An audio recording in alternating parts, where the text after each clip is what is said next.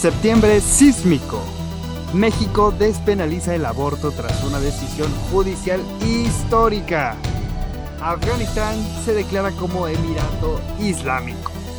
Fuerte lluvia deja ríos y arrastra vehículos en las calles de Catepec.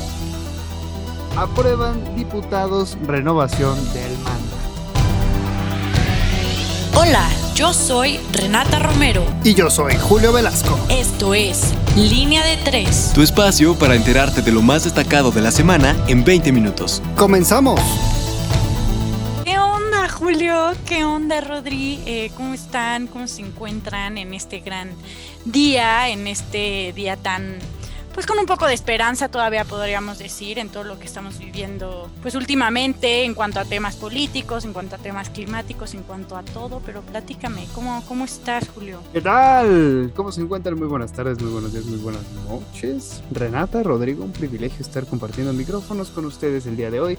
Y pues bueno, la verdad es que como medio de México nos encontramos azorados y bueno, todavía eh, resintiendo el bajón de azúcar que me dio a raíz del sismo. La verdad es que sí, también nos agarró en curva muchos capitalinos y, bueno, en mi caso mexicanos. Entonces, pues bueno, la verdad es que sí, con una emisión llena de información, sobre todo enfocada al cambio climático. Pero ¿cómo estás tú, Rodrigo? Cuéntanos. ¿Qué tal, Renata? ¿Qué tal, Julio? Eh, yo estoy muy feliz de estar aquí con ustedes. Eh, igual que tú, un poco, un poco todavía alterado, ¿no? Yo, yo creo que todavía entre que tiemblo yo y siento que tiembla la casa, entonces un poco alterado, pero fuera de eso muy bien y pues muy emocionado por las nuevas noticias que vemos. Sí, sin duda alguna, es un tema muy muy sensible, ¿no? Pero bueno, ahora sí, ¿por qué no nos vamos directamente a materia, Renata? Pero ahora sí, cuéntanos cómo, cómo se va viviendo justamente la sección de Nacional. Claro que sí, Julio, con gusto. Bueno, pues primero que nada, eh, sin duda con la super noticia de que el 7 de septiembre fue un día histórico para toda la República Mexicana, después de que la Suprema Corte de Justicia de la Nación despenalizó el aborto tras una decisión jurídica y judicial, ¿no? Fue votado esto por unanimidad de 10 votos de los ministros en pleno eh, ya que uno de ellos eh, se encontraba ausente, ¿no? Sí, el ministro presidente de la Suprema Corte de Justicia de la Nación eh, nos mencionó que, que, sin duda fue un día histórico para todas las mujeres, pero sobre todo para las más vulnerables, que se termina de tajo con la injusta criminalización de la mujer y que a partir de ahora no se podrá procesar a mujer alguna que aborte en los supuestos considerados por ese tribunal pleno. Añadió que sin duda eh, es una nueva ruta de libertad, claridad, dignidad y respeto y un gran paso en la lucha histórica por la igualdad y el ejercicio de los derechos de las mujeres.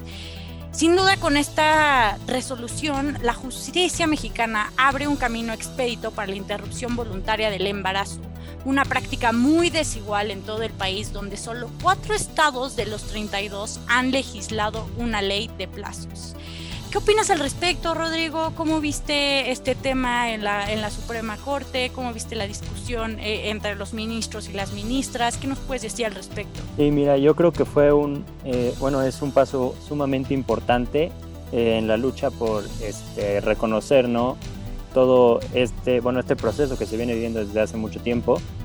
Y yo diría que no solo es un gran paso a nivel nacional, sino que es algo sumamente importante para nuestra Suprema Corte, porque si bien hemos de reconocer que nuestra Suprema Corte siempre ha tenido un muy buen impacto a nivel, no solo a nivel eh, de Latinoamérica, sino a nivel global, hay muchas veces que la realidad tiende a ser como una pared para esta Suprema Corte y creo que este, esta decisión nos vuelve a poner en alto y vuelve a demostrar que México, sus jueces y el orden jurídico nos pueden ayudar a un camino de la lucha por los derechos fundamentales, ¿no? Como sería la despenalización que yo espero pronto se pueda reconocer también como un derecho fundamental. Totalmente, coincido con todas tus palabras, Rodrigo. Es sumamente importante lo, lo, que sucedió este, este gran día en la Suprema Corte. E incluso lo podríamos comparar con con el retroceso que ha tenido Estados Unidos hace unos días. Entonces, creo que sin duda deja a la Suprema Corte en un lugar muy, muy bien parado, eh, tanto a nivel nacional como a nivel internacional, comparado eh, con otros países. Pero bueno, por otro lado me voy a una triste noticia, que es la fuerte lluvia que, deja ríos y arrastra vehículos en calles de Catepec. Las fuertes lluvias eh, azotaron el lunes al municipio de Catepec, Estado de México, y han provocado inundaciones causando daños en vialidades y alarmando enormemente a la población. Estas fuertes corrientes arrastraron autos que quedaron varados, los caudales formados también acarrean ramas de árboles y basura. Eh, la directora de Protección Civil y Bomberos de, de, Catepec, Victoria Arriaga, reportó el fallecimiento de dos personas a causa de las inundaciones. La verdad es que a mí me impacta ver los videos de cómo literal logran ayudar a las personas que se están, o sea, que los está llevando la corriente, niños, está, está muy fuerte esto y creo que también está pasando lo mismo en Hidalgo por, por el desbordamiento del río, de un río en Tula. Incluso creo que me parece 16 personas o más fallecieron en un hospital de IMSS porque se fue, se fue la luz a causa de estas lluvias y eh, esto provocó que, que, que, estos enfermos se quedaran sin oxígeno, provocando su muerte. Lamentable lo que está sucediendo, lamentable lo que, lo que nos está diciendo la Tierra, los problemas ambientales que estamos teniendo. Pero ¿qué opinas, Julio? ¿Qué opinas al respecto? Mira, Renata, justamente estaba, estaba pensando en el caso de, de Tula del IMSS y fueron 17 personas las que lastimosamente perdieron la vida. Eh, pero realmente las afectaciones van muchísimo más allá, ¿no? Es un tema donde también vemos los heridos, las pérdidas materiales, que es lo de menos, pero, pero las pérdidas humanas, sin duda alguna, van a seguir dejando muchas secuelas, ¿no? Precisamente todo el este del, del Estado de México también se ve afectado este, por inundaciones, no únicamente Catepec, Coacalco también en, ese, en esa área. Este, algunos municipios aledaños también a Texcoco. Entonces, al final de cuentas, estamos viendo eh, cómo es que la, la, el sistema de drenajes y la mala, realmente hay que decirlo, la, el mal manejo de los desechos en, los ríos, los ríos de aguas negras están provocando este tipo de inundaciones que son sumamente dañinas y perjudiciales para la salud, no únicamente por el tema de las fuertes corrientes, ¿no?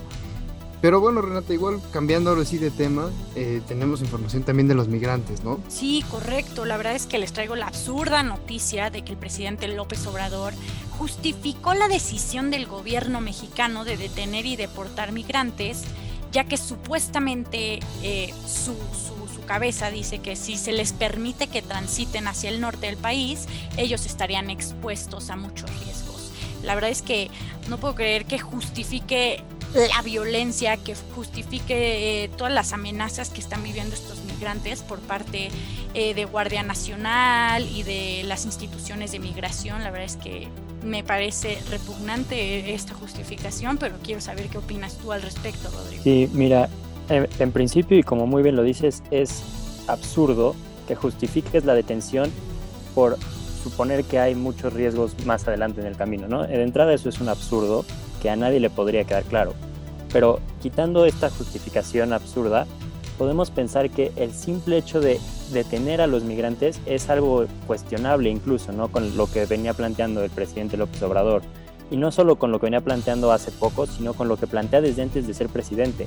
El hombre eh, sale de un pacto, o es parte de un pacto, el, el Pacto de Río, y una de estas partes en el pacto se menciona que hay un respeto hacia los migrantes y hay una idea de apoyo. No es posible que tú seas parte de un pacto como este y encima vayas y digas que tienes que, como presidente o como mandatario, detenerlos porque más adelante hay más riesgos. Claramente entiendo que hay presiones por parte de la frontera de Estados Unidos, entiendo que México siempre ha hecho esta política de detención en la frontera sur, sin embargo, no es posible que intentes justificarlo y menos con una justificación tan vaga como decir hay muchos riesgos más adelante. Y por otro lado está el simple planteamiento que yo comparto eh, y he visto de muchos teóricos políticos de preguntarnos, bueno, ¿quién nos dio el derecho de suponer que el pasaporte debería de existir, ¿no? Estas delimitaciones que no son, ya en muchos sentidos ni siquiera son naturales, muchas veces son artificiales, hombre, yo creo que nos estamos regresando al medievo, ¿no? Cuando vivías en el castillito y pues prácticamente eh, lo que el presidente López Obrador dice también regresa al medievo a decirnos el castillito, ¿no? Sal del castillito, hay muchos riesgos, quédate atrás es algo que para mí se me hace absurdo e ilógico, incluso incongruente con lo, que él siempre plantea de los respetos. Sí, totalmente. La verdad es que esta vulneración a derechos humanos que hemos visto constantemente debe de cesar pronto. Pero bueno, ya por último, en las noticias de Nacional les traigo que septiembre sísmico ya llegó. Nos reportamos con un sismo de 7.1 eh, con epicentro en Guerrero, precisamente al sureste de Acapulco, aproximadamente a las 8.47 horas de del día 7 de, de septiembre de, de, este, de este año. El presidente López Obrador ofreció un mensaje en el que detalló que hasta el momento no se han registrado pérdidas o daños graves en, Guerrero, Morelos, Oaxaca, Puebla o Ciudad de México, eh, pero sin duda creo que habrá que seguir esta, esta, esta noticia, hay que seguirla muy bien para saber que, cómo se van actualizando los datos. Eh, creo que nos platicabas, Julio, que por, por, donde vives igual justo al mismo tiempo del, del sismo. Se derrumbó un río, entonces no, sin duda tenemos que ver cómo avanzan las noticias, pero bueno, ¿qué les parece si nos vamos a la sección de internacional para que, para que vayamos girando un poco ya estas noticias. Perfectísimo. Y sí, bueno, independientemente de los desastres naturales, pues como decimos, a uno les llueve sobre mojado y pues bueno, no es la excepción para muchas personas tanto en Ecatepec como en Coacalco y bueno, los alrededores también de esas zonas, ¿no? Pero bueno, ahora sí entrando de lleno a las noticias internacionales, comento que hubo un golpe de estado en Guinea Conakry. Este domingo el presidente de Guinea Conakry, país africano, ha sido detenido por un grupo de militares que ha declarado la disolución del gobierno y el cierre de las fronteras. Este bloqueo se ha dado mientras los propios militares e incluso embajadas extranjeras han exhortado a los ciudadanos a no salir a la calle a la espera de que se esclarezca lo que ocurra. Bueno, estos casos en África la verdad es que las tensiones van a seguir subiendo y subiendo. Y bueno, también hablando de tensiones, vamos a hablar de un escape a lo meritito, eh, al estilo mexicano, vamos a decir al estilo del Chapo, del Chapo Guzmán. Y es porque, bueno, esto ha enfocado completamente a otra parte del mundo, pero es que seis presos del yihad islámico y Fatah huyen de la cárcel israelí. Una de las mayores negligencias en la historia del servicio penitenciario de Israel ha tenido lugar al inicio de esta semana, cuando cinco miembros del yihad islámico y un conocido cabecilla de la milicia de Al-Fatah de la segunda intifada han logrado huir de esta madrugada a la cárcel de Gilboa, situada en el norte del país. Los seis presos palestinos que cumplían largas condenas por actos de terrorismo logran escapar gracias a un túnel, así es, gracias a un túnel en la celda y esto es una acción celebrada como una gran victoria por las facciones palestinas que pidieron a los habitantes de Cisjordania ayudarles ante la operación de búsqueda de Israel. Y bueno, como se los comentaba, es un escape puritito al, al estilo del Chapo, entonces al final de cuentas este tipo de cosas para que vea que no solamente pasan en México. Y bueno, más temas de Medio Oriente y en tensiones también, cerrando justamente esta sección que está en bombardeo también. El martes, Afganistán se declara como un emirato islámico después de la caída del gobierno electo de hace tres semanas. Esta semana los talibanes han llegado a la última provincia sin liberar y han declarado el fin de la guerra. Asimismo, el talibán ha anunciado un gobierno interino para Afganistán, cuyo gabinete está liderado por Mullah Mohammad Hassan, uno de los fundadores del movimiento talibán y ministro de Interior, que bueno, será el líder del grupo militante Haqqani, sobre que pesa una orden de captura del FBI, ¿no? Qué irónico. Este anuncio de la formación de un nuevo gobierno interino es un paso clave para la estabilización del nuevo poder talibán, un nuevo poder, bueno, rodeado justamente de represión y angustia para muchas personas dentro del mismo gobierno, pero al final de cuentas nadie hace nada al momento. Y bueno, seguiremos informando a ver cómo se van dando estos cambios en Afganistán. Sin embargo, por lo menos podemos hablar de que hoy ya no hay guerra en teoría y en papel. Y bueno, hablando también de temas políticos y económicos, ¿por qué no nos vas entrando y nos vas informando un poco más? Rodrigo, ¿por qué no nos cuentas? Claro que sí, Julio. Y mira, para no salir tan abruptamente de la parte internacional, ¿qué te parece si empezamos afirmando que el PAN se deslinda de Vox? ¿no? Vimos esta patata que tenían grandes que salió hace poco pues bueno, te comento que la Comisión Política Nacional del Partido Acción Nacional, del PAN, aseguró que no tiene ningún tipo de, relación institucional con el partido Vox y que la firma de la Carta Madrid fue realizada por algunos militantes panistas a título personal, es decir, que no había representación del partido. Santiago Krill, presidente de la comisión, señaló que el PAN es un partido incluyente y que siempre ha reprobado las posturas y conductas discriminatorias ya fueran xenofóbicas, racistas, antisemitas o cualquier otra. Pero pues la verdad es que se, se les lió grande, ¿no? Eh, Renata, ¿tú, ¿tú qué opinas al respecto? Híjolo, no sé, o sea, yo ya o sea, siento que el pan no lo puede hacer peor, pero cada vez me sorprenden y me dejan de qué hablar. Totalmente absurdo reunirse con, con un partido ultraderechista. Solo me da risa, ya solo me queda reírme. O sea, no puedo creer que esa la, sea la posición de, de nuestro país, ¿no? Claro, eh, pues completamente de acuerdo, ¿no? Y algo que yo veía, ¿no? Y decían muchos, los los políticos que son controversiales en España vienen a vacacionar a México y los que son controversia en México van a vacacionar a España, ¿no? Algo tenían que encontrarse, en algún punto tenían que encontrarse estos dos grupos y pues mira, así pasó. Pero bueno, pasando a, otros temas, eh, les puedo comentar que se aprobó la revocación de mandato en la Cámara de Diputados. Se aprobó en lo general y en lo particular la Ley Federal de Revocación de Mandato con 290 votos a favor. La ley ahorita se pasó al Ejecutivo esperando su firma para que se vuelva ley.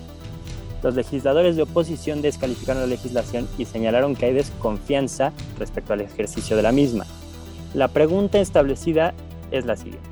¿Estás de acuerdo en que al presidente o presidenta de los Estados Unidos mexicanos se le revoque el mandato por pérdida de confianza o que siga en la presidencia de la República hasta que termine su periodo? Bueno, yo aquí como un dato, eh, digo, esto, esto a mí me, llama la atención y creo que puede prender muchas alertas, no este, así a bote pronto te diría, a nivel constitucional puede haber ciertas injerencias y a nivel político porque de aquí, pues desprendiendo un par de hilos pueden pensarse, y digo, hemos de pensar mal, pero está eh, aplazando estas líneas, de repente puede parecer que se habla de una renovación o puede aplazarse a pensar que entonces hay que modificar la constitución también y esto se vuelve problemático desde mi punto de vista. Ya pasando a temas económicos, les puedo comentar que las reservas internacionales del Banco de México crecieron por segunda semana consecutiva. El Fondo Monetario Internacional cuenta con 12.200 millones de dólares en derechos especiales de giro, es por esto que el Banco de México no ha cedido el dinero al gobierno del país. No sé si recuerdan que en una mañanera el presidente mencionó que había muchos fondos eh, que podían utilizarse. Ya el Banco de México desmintió este hecho, dijo que no eran para el país de manera directa.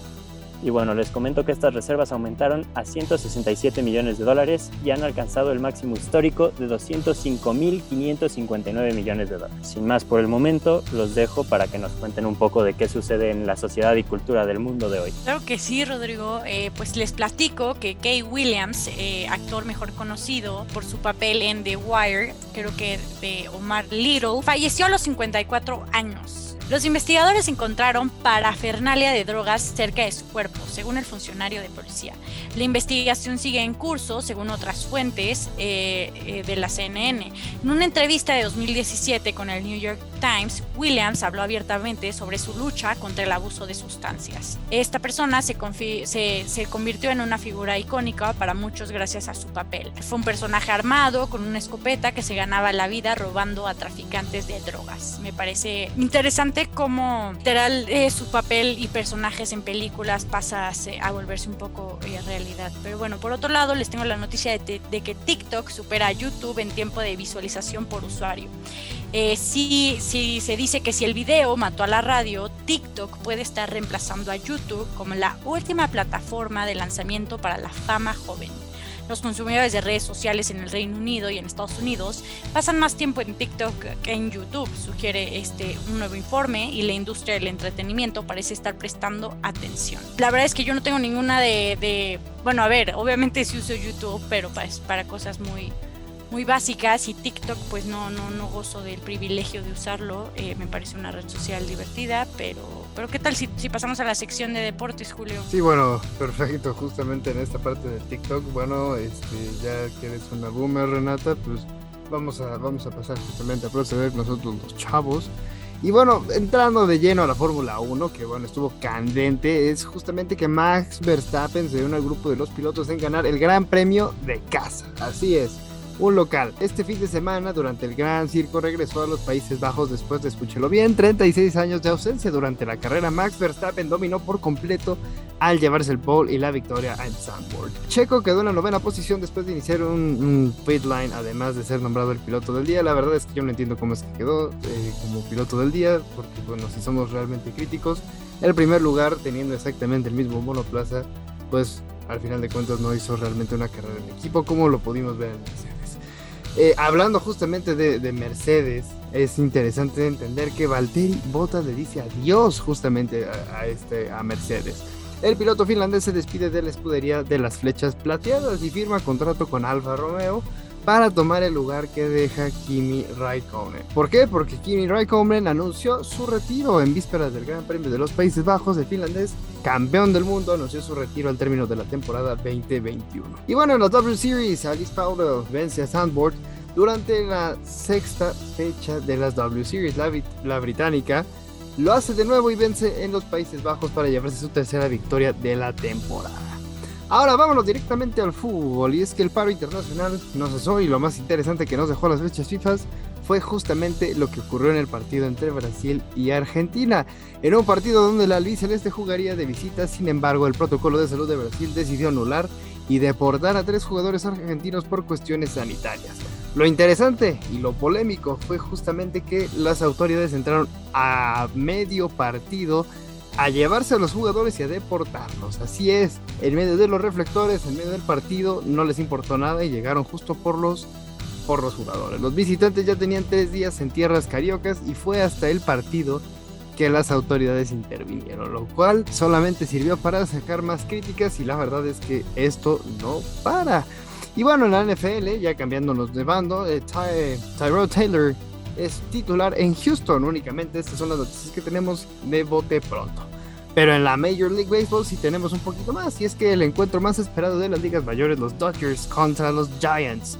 Esta serie tuvo lugar de viernes a domingo y los de San Francisco salieron victoriosos, pues ganaron dos de los tres partidos y se mantuvieron al frente de la Liga Nacional del Oeste en el béisbol, pero ahora de México. Arranca la serie Rey de los Leones de Yucatán y los Solos de Tijuana. Los de Yucatán vencieron a los Diablos Rojos del México en cinco juegos. En el caso de los de Tijuana, estos se llevaron la serie a seis juegos despachando y llevando a casa a los mariachis hasta Guadalajara. Lo que también estuvo muy interesante fue el tenis y esto que en el US Open está lleno de sorpresas y bueno, por eso me refería a los chavos, este, Renata, porque está rodeado de jóvenes. Y es que en la rama varonil, el joven español de 18 años, Carlos Alcaraz, se convierte en el tenista más joven en llegar a los octavos de final del abierto de Estados Unidos. Esto lo logra tras vencer al Tsitsipas en un partido de 5 sets. Y en la rama femenil tampoco se queda atrás los Chavisa, y es que Leila Fernández de 19 años y la canadiense derrotó a Naomi Osaka en 3 sets y a la alemana Angelique Kerber, quien fuera la número 1 del mundo en 2016. Eh, y bueno, para cerrar justamente esta sección y ya para darle un poco más de cierre a todo el podcast, es justo que se terminaron los Juegos Paralímpicos. Termina la participación particularmente de México en Tokio 2020 y es que terminaron en la posición número 19 con un total de 22 medallas. 13 de bronce, 2 de plata y 7 de oro. Yo siempre sigo diciendo lo mismo, es un verdadero orgullo que los Juegos Paralímpicos eh, bueno, demuestren las dificultades y que se pueda sobreponer sobre todo esta parte eh, de concientizar que los atletas pueden venir de cualquier lado y la verdad es que es orgullo absoluto para México. Y bueno, esto sería todo de mi parte y bueno, creo que con esto vamos cerrando. Este, de nuevo, Renata, Rodrigo, un privilegio que nos acompañen en una edición más y usted que nos escucha semana a semana. No se pierda por favor los artículos de Rodrigo de la Peña, quien es columnista de la sección de política y economía. ¿Te parece bien si Renata nos vas diciendo dónde podemos leer a Rodrigo? Claro que sí, Julio, con mucho gusto. Eh, nos pueden seguir en Instagram como arroba entre comillas digital, en Twitter como arroba entrecom digital, en Facebook como entre comillas y el sitio web donde pueden leer los super artículos de Rodrigo eh, que nos pueden encontrar como entrecomillasdigital.com y no solo de Rodrigo, sino también de todo el equipo de Entre Comillas. Muchísimas gracias. Eh, pues por, por, estar aquí escuchándonos una vez más, por, por haber venido con nosotros, Rodrigo. Eh, siempre será súper bien recibido. Julio, Renata, yo les agradezco a ustedes y a todo su auditorio por la invitación. Eh, genuinamente no tengo palabras, saben que me encanta venir y platicar con ustedes. aquí nos quedamos para una próxima invitación. Perfectísimo, y bueno, sobre todo agradecerle a usted el, el honor de brindarnos su tiempo y pues bueno, nos estaremos viendo la próxima semana para irnos cerrando cada vez más. Se acerca el cierre de la temporada y bueno, muchísimas, muchísimas gracias por acompañarnos. Hasta la próxima.